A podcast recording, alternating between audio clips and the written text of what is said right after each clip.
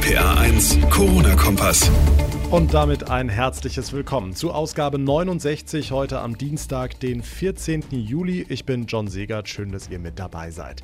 Mitten in den Sommerferien wird es in Rheinland-Pfalz jetzt wieder ein Stückchen lockerer. Die Landesregierung hat eine Anpassung der geltenden Corona-Bekämpfungsverordnung beschlossen und diese Änderungen haben vor allem unsere Freizeitgestaltung im Blick. Was sich ab morgen bei uns alles ändert, das klären wir gleich ausführlich. Außerdem noch acht Monate, dann ist bei uns in Rheinland-Pfalz Landtagswahl und für die Grünen im Land wird die aktuelle Integrationsministerin Anne Spiegel ins Rennen gehen. Mit ihr spreche ich in dieser Ausgabe ausführlich über ihre Erfahrungen rund um die Pandemie, wie sie mit vier Kindern durch den Lockdown gekommen ist und was sich ihrer Meinung nach in Rheinland-Pfalz ändern muss. Das ausführliche Interview gibt's gleich, jetzt aber wie immer erstmal das Wichtigste vom heutigen Tag.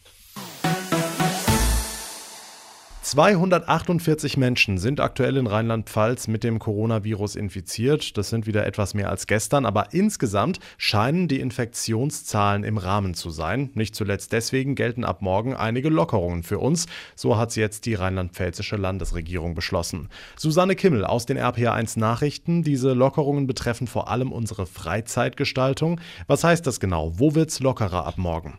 Ja, unter anderem in der Gastronomie. Die bisherige Sperrstunde um Mitternacht entfällt. Die Restaurants und Kneipen dürfen also wieder länger geöffnet bleiben. Und auch das Bierchen an der Theke ist wieder erlaubt. Natürlich aber weiterhin mit Abstand und Kontaktdatenerfassung. Die zweite Änderung gilt für alle Sportler in Rheinland-Pfalz. Fußballer, Handballer, Volleyballer und Co. dürfen ab morgen in festen Gruppen von bis zu 30 Leuten trainieren oder spielen, was ja immens wichtig für die Saisonvorbereitung ist. Und das haben sich die Sportler verdient, sagt Innenminister Levens. Durch ihr diszipliniertes Verhalten in den vergangenen Wochen. Der dritte Punkt betrifft die Kitas, allerdings noch nicht ab morgen, sondern ab dem 1. August. Dann gilt wieder Regelbetrieb für unsere Kleinsten. Hm, ein weiteres großes Thema heute in ganz Deutschland ist die Frage, was passiert künftig, wenn es wieder zu Corona-Hotspots kommen sollte. Dazu hat sich am Nachmittag Bundeskanzlerin Merkel geäußert. Ja, sie hat sich gemeinsam mit Bayerns Ministerpräsident Söder für lokale Ausreiseverbote aus solchen Corona-Hotspots ausgesprochen, also beispielsweise zuletzt der Kreis Gütersloh. Aus Merkels Sicht ist es günstiger, wenn der jeweilige Hotspot den Bürgern eine Ausreise in den Rest der Republik nur mit einem negativen Corona-Test erlaubt, anstatt in jedem Hotel in Deutschland zu gucken, wer aus welchem Bundesland kommt.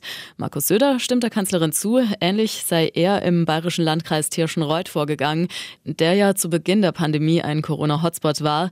Im Nachhinein sei das die einzige Chance gewesen, das Infektionsgeschehen auf Dauer unter Kontrolle zu bekommen, so Söder. Bezwungen sei das Virus aber noch lange nicht, warnt er, trotz aller Erfolge. Der Überblick von Susi Kimmel, vielen Dank. Am Ende geht's wieder schneller, als man denkt. Ganze acht Monate, dann ist Landtagswahl. Und Corona, Pandemie, Lockdown hin oder her, die Kandidaten bringen sich in Stellung. Bei den Grünen soll Anne Spiegel ganz oben auf der Liste stehen, die aktuelle Integrationsministerin. In dieser Woche ist sie unterwegs im Land, obwohl offiziell noch ein Parteitag zustimmen muss, vermutlich im August. Wir dachten uns, wir nutzen die ruhige Zeit im Moment und fragen schon mal nach bei ihr, was sie so alles auf den Weg bringen will. Frau Spiegel, die Grünen waren lange im Aufwind. Gehen Ihre Themen jetzt in der Corona-Krise den Bach runter? Nein, überhaupt nicht. Also wir haben gute Konzepte, um die Corona-Krise zu bewältigen, aber gleichzeitig ist die Klimakrise äh, ja nicht ähm, auf der Pausetaste. Viele Menschen treibt das Thema Klimakrise um und äh, sie wollen, dass jetzt äh, die Politik auch handelt und mir ist es selbst auch ganz wichtig, jetzt die richtigen Konzepte auf den Tisch zu legen, damit wir auch die Klimakrise in den Griff kriegen. Hm, jetzt haben Sie das Pech in Anführungszeichen, dass Ihr Ministerium mit Integration, Jugend, Familie nicht so im Fokus steht. Ihre Konkurrenten dagegen, die können sich profilieren. Ist das ein Nachteil im Wahlkampf? Ähm, ich habe in der Corona-Krise nicht den Eindruck, dass äh, die Themen in meinem Ministerium nicht von Bedeutung gewesen wären. Ich hatte jetzt auch einen Schwerpunkt äh, gelegt auf die Frage, dass wir mehr Angebote in den Sommerferien unterbreiten können für Kinder, Familien und Jugendliche. Wir haben über eine Million Euro mehr in die Hand genommen dafür. Und dass jetzt hier auch Freizeit- und Urlaubsmöglichkeiten in Rheinland-Pfalz verstärkt wurden, ist, glaube ich, auch eine wichtige Antwort jetzt in der Krise. Im Großen und Ganzen sind die Rheinland-Pfälzer ja mit ihrer Regierung zufrieden. Warum muss sich trotzdem was ändern? Naja, ich habe da ja zwei Hüte auf. Zum einen äh, bin ich als Kabinettsmitglied und Teil dieser Regierung natürlich auch erfreut, wenn die Rheinland-Pfälzerinnen und Rheinland-Pfälzer zufrieden sind mit der Regierungsarbeit. Gleichzeitig habe ich auch den Hut auf als designierte Spitzenkandidatin ähm, der Grünen hier in Rheinland-Pfalz und möchte dort natürlich Akzente setzen im Bereich Klimaschutz. Und deshalb äh, wollen wir jetzt auch mit äh, wichtigen Forderungen im Klimaschutz als Grüne uns positionieren. Na gut, Frau Spiegel, wenn ich also mein Kreuzchen bei Ihnen mache, was kriege ich dann? Ampel, grüne Ampel, schwarz-grün? Also Farbdebatten spielen für uns im Moment keine Rolle, sondern uns geht es darum, dass wir als Grüne selbstbewusst in einen eigenständigen grünen Wahlkampf ziehen mit klaren Konzepten und Inhalten. Und das ist das, was wir auch im Wahlkampf in den Vordergrund stellen werden. Aktuell sind Sie ja auf Ihrer Sommertour durch Rheinland-Pfalz unterwegs, übrigens ohne Ihre vier Kinder, die haben Ferien und sind daheim. Nach den Ferien müssen aber auch die wieder in die Schule. Frau Spiegel, ohne Mindestabstand in die Schule, darüber wird ja viel diskutiert. Macht Ihnen das Angst als Mutter? Also Angst äh, ist der falsche Begriff, aber natürlich hat man äh, sehr viel Respekt. Klar, als Mutter von vier Kindern, für die Kinder ist es wichtig, dass sie jetzt in äh, irgendeiner Form in einen geregelten Alltag auch wieder zurück können, dass sie ihre Freunde sehen können, das aufholen können, was in den letzten Wochen und Monaten leider zu kurz kam. Und vor dem Hintergrund hoffe ich, dass wir nach den Sommerferien Infektionszahlen auf einem sehr niedrigen Niveau haben werden, hoffentlich, sodass der Schulalltag und der Kita-Alltag auch wieder normal losgehen kann einigermaßen normal. Schauen wir kurz zurück. Wie haben Sie denn persönlich die Auswirkungen des Corona-Lockdowns gemerkt? Also wir haben das äh, sehr stark gemerkt äh, bei den Kindern. In dem Moment, wo wir Erwachsene dieses Superlativ sagen, das gab es noch nie, ähm, da werden die auf einmal ganz aufmerksam. Und meine Kinder hatten sehr, sehr viele Fragen. Aber insgesamt ähm, sind wir, glaube ich, als Familie bisher ganz gut durch diese Krise gekommen. Und den Hauptteil, den musste leider mein Mann wuppen. Ich äh, war sehr gefordert als Kabinettsmitglied. Wir hatten unzählige Telefonschalten und Videoschalten.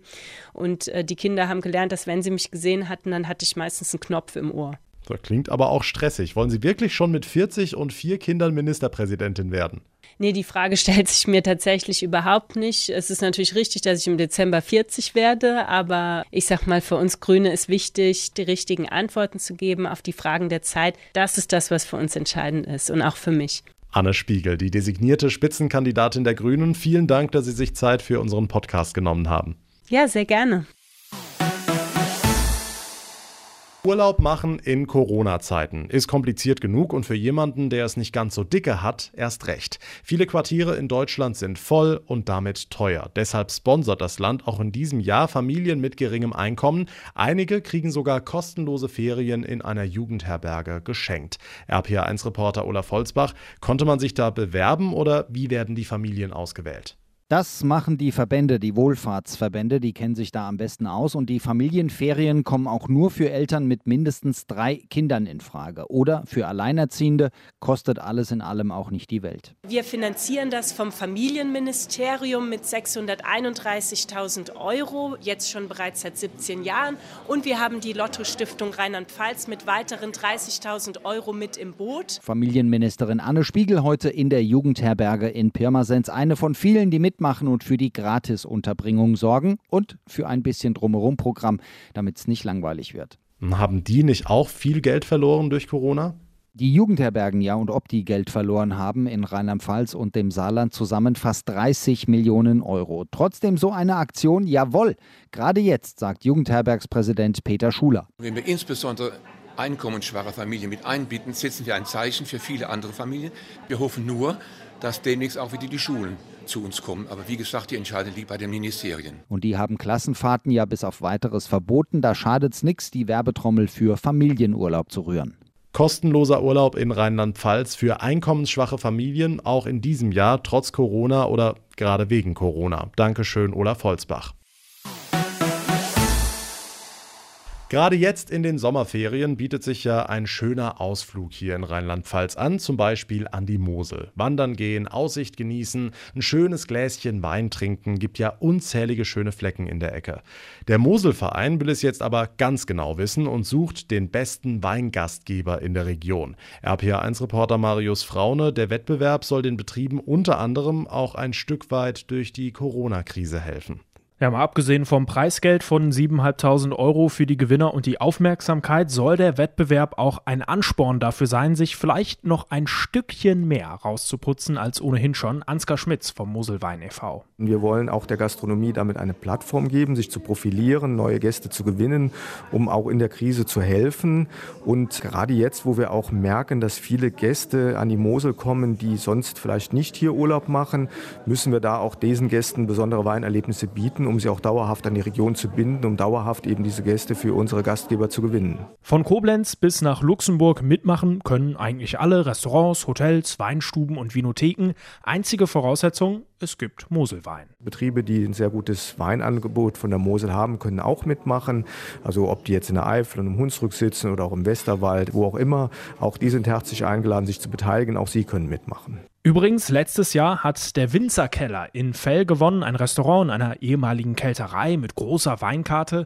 Betreiber Harald Schmidt mit paar einfachen Tipps für Bewerber. Immer wieder hungrig bleiben, sich interessieren und vor allen Dingen leckeren Wein probieren. Na, das ist jetzt auch nicht so schwer. Dankeschön, Marius Fraune. Aber apropos hungrig bleiben, Zeit fürs Abendessen. Das war's für heute mit unserem Podcast. Wenn er euch gefällt, dann wäre es schön, wenn ihr ihn abonniert bei Spotify, bei iTunes oder wo auch immer ihr mir gerade zuhört. Und da, wo es geht, könnt ihr mir sehr, sehr gerne auch eine Bewertung hinterlassen. Mein Name ist John Segert. Ich bedanke mich ganz herzlich fürs Zuhören, wünsche euch eine gute Zeit bis zur nächsten Ausgabe und vor allem bleibt gesund. Der RPA 1 Corona-Kompass.